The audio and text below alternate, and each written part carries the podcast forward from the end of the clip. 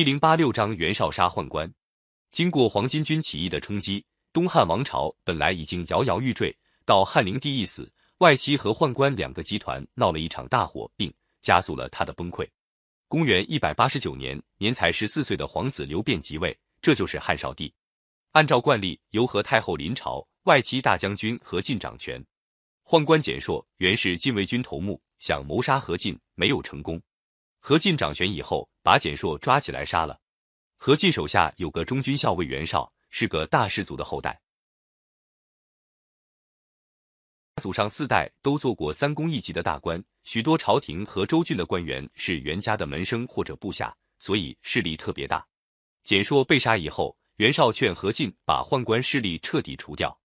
他说：“以前窦武想消灭宦官，由于泄露了机密，反被宦官杀了。”现在将军执掌兵权，应该替天下除害，可别错过了机会。何进不敢做主，去跟太后商量。何太后说什么也不答应。袁绍又替何进出谋划策，劝何进秘密召集各地的兵马进京，迫使太后同意除宦官。何进觉得这是个好办法，决定召各地兵马来吓唬太后。何进的主簿陈琳听了，连忙阻拦说。将军手里有的是兵马，要消灭几个宦官，还不是像炉火上烧几根毛发那样容易？如果召外兵进京城，这好比拿刀把子交给别人，不闹出乱子来才怪呢。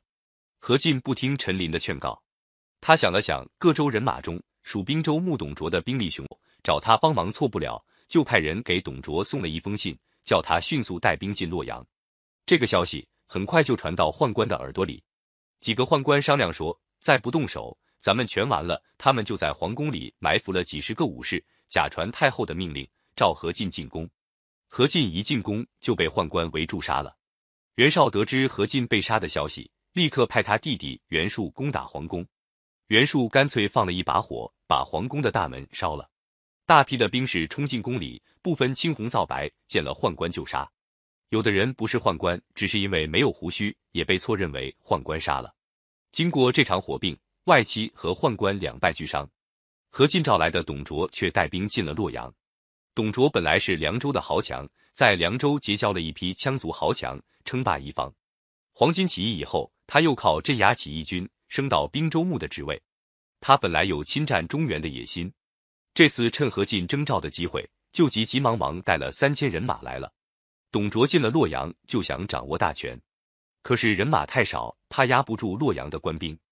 他就玩弄一个花招，在夜深人静的时候，把人马悄悄地开到城外去。到了第二天白天，再让这支人马大张旗鼓地开进来。这样一连几次进出，洛阳的人都闹不清董卓到底调来多少兵马。原来蜀何进手下的将士看到董卓势力大，也纷纷投靠董卓。这样一来，洛阳的兵权就全落到了董卓手里。为了独揽大权，董卓决定废掉汉少帝，另立少帝的弟弟陈留王刘协。他知道洛阳城里的士族官员属袁家的势力大，就请袁绍来商量这件事。董卓说：“我看陈留王比现在的皇帝强，我打算立他为帝，您看怎么样？”袁绍回答说：“皇上年纪轻，刚刚即位，也没有听到有什么过失。你要废他，只怕天下的人不服。”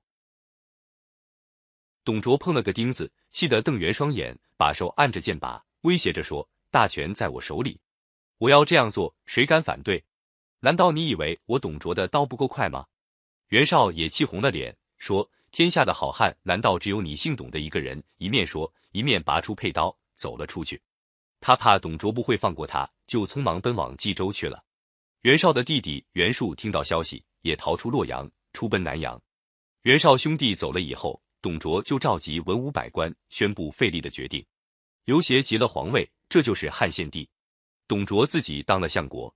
董卓原是极其残忍的家伙，他担任相国之后，纵容兵士残杀无辜的百姓。有一次，洛阳附近的阳城举行庙会，百姓齐集在那里赶集。董卓派兵到那里，竟把集上的男子都杀死，还把掳掠到的妇女和财物用百姓的牛车装载着，耀武扬威的回到洛阳。一路上高呼万岁，说打了大胜仗回来了。董卓的倒行逆施，造成洛阳城一片混乱。一些有见识的官员纷纷离开洛阳，其中包括洛阳的典军校尉曹操。